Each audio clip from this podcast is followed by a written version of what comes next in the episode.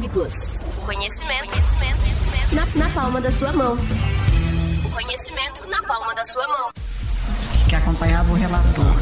Advém da justiça laboral. Julga improcedentes. Do plenário do Supremo Tribunal Federal. Começa agora o NPJ News.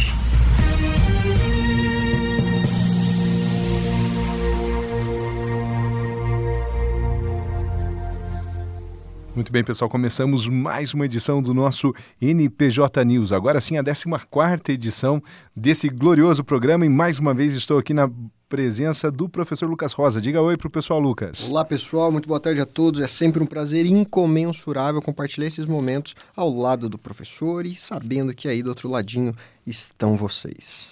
Maravilha, cumprimentando a todos que nos acompanham nessa incrível jornada. Separamos mais três notícias dessa semana para deixarmos todos muito bem informados. Então, temos aqui uma decisão é, que é resultado do mérito da ação direta de inconstitucionalidade 5583, julgada nessa última semana. Sobre o que, que ela versou, professor? Esse assunto é extremamente importante porque trata dos direitos das pessoas com deficiência. E esse assunto, daqui um pouquinho eu vou questionar o professor, fazer aquela pergunta lá que sempre gera bastante questionamentos sobre o princípio da isonomia, mas o contexto deste processo é sobre a possibilidade do trabalhador com deficiência poder ser considerado dependente para fins de dedução do imposto de renda.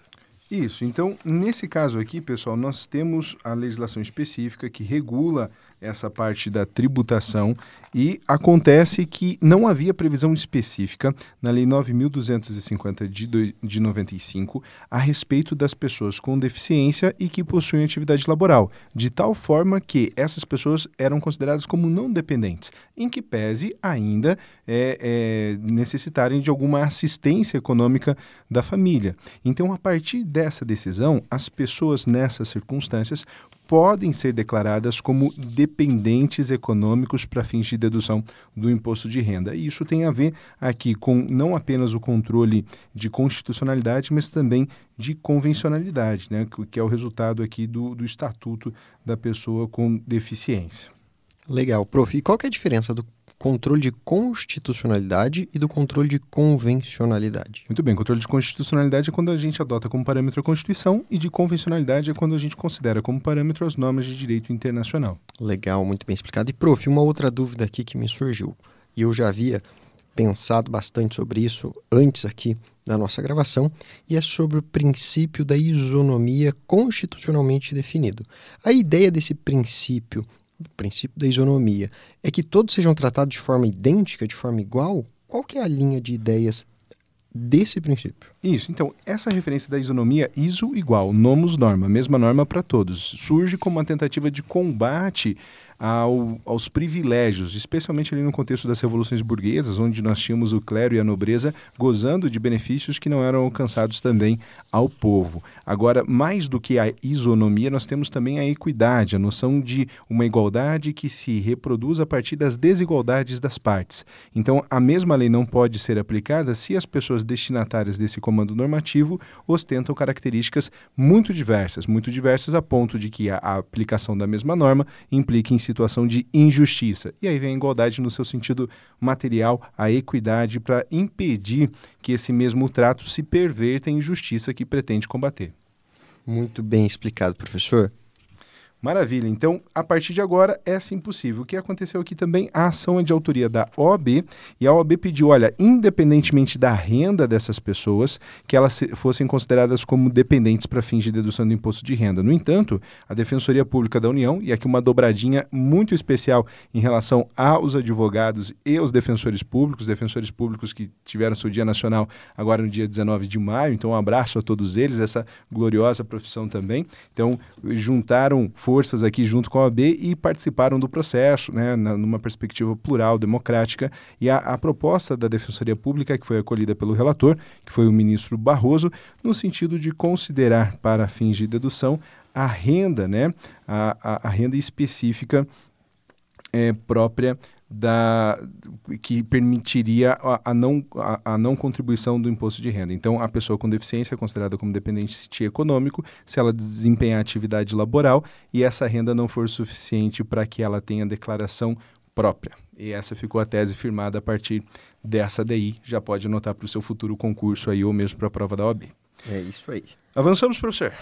Vamos. Muito bem. Nós temos aqui uma referência agora para uma lei do estado do Maranhão que ah, o que, que ela fez aí, professor? Essa lei, professor, ela interrompeu o pagamento de empréstimos consignados neste atual contexto pandêmico mundialmente atravessado. E discutia-se ali a legalidade, a constitucionalidade, aliás, dessa norma jurídica. Maravilha. Então, durante o período pandêmico, não seria possível né, a exigência da cobrança dos pagamentos de empréstimos consignados. O empréstimo consignado é aquele que abate uma parte do rendimento da pessoa, especialmente os aposentados, a que recorrem a esse tipo de expediente, ou mesmo servidores públicos. A lei do Estado do Maranhão pensava o seguinte: olha, nesse momento de crise, nesse momento de vulnerabilidade, esses recursos devem estar priorizados e alocados para o sustento das pessoas em, nessas diversas circunstâncias vem o STF e declara isso não pode. E aí por que isso aconteceu? Por causa de um erro feio, um erro crasso, um erro rude. O que, que aconteceu aí, professor? Muito legal. A inconstitucionalidade ela pode ser formal ou material ou substancial. Nesse caso, foi uma inconstitucionalidade material, Também. porque invadiu-se a então, competência naquela de outro órgão não para a criação daquela norma. Então, Uma é uma lei que pode ter objetivos nobres aqui, no entanto, invade competência da União. O Estado não pode legislar a respeito de direito civil e tampouco aqui sobre políticas de crédito, que daí é uma competência reservada ao Poder Executivo e a iniciativa veio do Poder Legislativo. Então, a ação direta de inconstitucionalidade 6475 declarou inconstitucional a Lei Estadual do Maranhão 11.274 de 2020, que suspendia o pagamento dos empréstimos consignados durante o período de pandemia. E agora, a saideira, nossa terceira pauta de notícias na área criminal. Claro, passo a palavra ao meu colega de bancada, Lucas Rosa. É isso aí, prof. CPI da pandemia novamente ganhando aqui um espaço especial no nosso programa, porque esta semana houve ali uma movimentação no Supremo um pouco diferente. Apresentou-se uma ação constitucional, um habeas corpus, com a finalidade de garantir um salvo-conduto para uma das testemunhas que participaria da CPI da Covid-19. Esse habeas corpus foi apresentado, a paciente, aliás, deste habeas corpus, era a secretária de Gestão do Trabalho e da Educação do Ministério da Saúde e ob objetivava-se ali com a ação constitucional o salvo-conduto, isto é, olha, caso eu tenha que me calar, caso eu não responda alguma pergunta, eu quero ter o direito à liberdade garantido antecipadamente. Mas, professor, o ministro Ricardo Lewandowski determinou que não havia ali, determinou o, o, afastamento do pedido, foi indeferido esse pedido, porque naquela situação fática não se restou comprovado potenciais riscos ao direito de liberdade. Lembrando, o direito de permanecer em silêncio, o direito de não se autoincriminar é um direito igualmente constitucionalmente definido, está previsto na Constituição Federal, mas para que seja garantido esse direito, é necessário que existam no processo provas que atestem minimamente o direito invocado. Muito bem, então a Maíra Isabel Corrêa, que foi a paciente do habeas corpus impetrado, ela não conseguiu demonstrar que ela tinha qualquer tipo de procedimento, sindicância, o mesmo processo de natureza penal que se, é, onde ela figure na condição de polo passivo, né, na condição de investigada aqui, é, ou mesmo de ré. E por isso esse, esse habeas corpus não foi concedido. Se vocês bem se recordarem, o ministro, ex-ministro Pazuello obteve êxito no seu pleito em relação ao habeas corpus, e a diferença entre um caso e outro é que no caso de Pazuello, há sim procedimentos que investigam eventuais ilegalidades durante o seu período à frente do Ministério da Saúde, e no caso da Mayra Isabel Correia Pinheiro, não há nenhum registro dessa natureza e, portanto, o habeas corpus aqui não, não conseguiu né, de se discutir um mínimo da efetivação desse direito. E foi negado o habeas corpus nesses termos. Agora, de modo diferente, se houvesse esses indícios, aí sim seria possível a concessão da ordem. Professor, mais um ponto aqui. Veja só, é, essa parte dela poder não se autoincriminar, não é um juízo que cabe a ela, na condição de pessoa de testemunha? E, e me, e me- me organizo melhor aqui em relação ao meu raciocínio, é, é necessário um provimento jurisdicional por meio de habeas corpus para que declare o direito que já está consagrado em sede da Constituição, no caso de direito ao silêncio? Como que funciona isso? Não, certamente não. A partir do momento que ela se sentir ali respondendo as perguntas, caso ela tenha que mencionar algo que possa lhe incriminar, ela apresentará o seu direito constitucional e não responderá a pergunta, Independentemente de habeas corpus. independentemente de habeas CPI corpus. pode prender pessoas? Dar voz de prisão? Qualquer um do povo pode prender uma pessoa em flagrante delito. Em flagrante delito. Sim, E aí, por exemplo, se tiver crime de falso testemunho, pode declarar dar voz de prisão.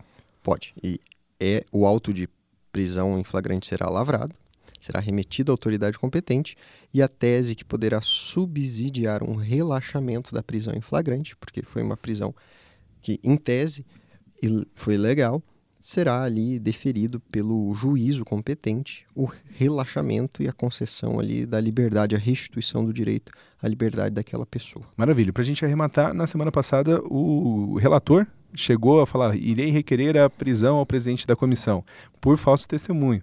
Será que ele mesmo não poderia ter dado a voz de prisão? Poderia. Poderia, então não precisaria do presidente da comissão nesses casos. salvo se houver ali alguma previsão, especialmente de natureza constitucional, quanto às imunidades. Aí nós teríamos que fazer essa reflexão um pouco mais técnica e específica sobre aquele caso concreto.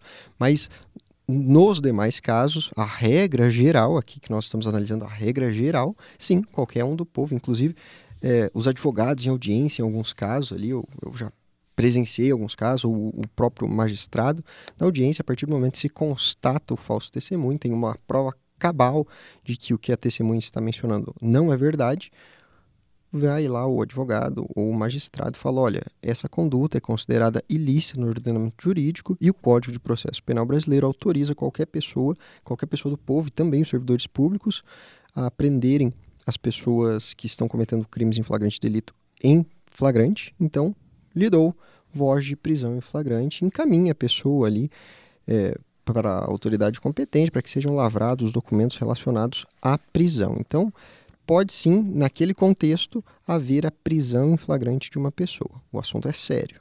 Maravilha, maravilha. Vamos à sessão de abraços, a sessão fofinha desse NPJ News. É isso aí. Eu gostaria de agradecer principalmente todos que estão nos acompanhando, todos que estão aí falando com o pessoal sobre o nosso programa, estão dando dicas para nós também, profs. O pessoal aí que nos acompanha, eu deixo um fraterno, um, um grande abraço a todos vocês. Maravilha. Quero mandar um abraço caloroso à senhora minha mãe, tão lembrada em semanas de prova por todos os alunos e porque foi aniversário dela. Também a Laurinha, que fez aniversário durante essa semana. Um grande abraço a todas vocês. É, deixa eu aproveitar o contexto aqui, um abraço à minha mãe também. Valeu! Muito bem, valeu pessoal. Até a próxima semana.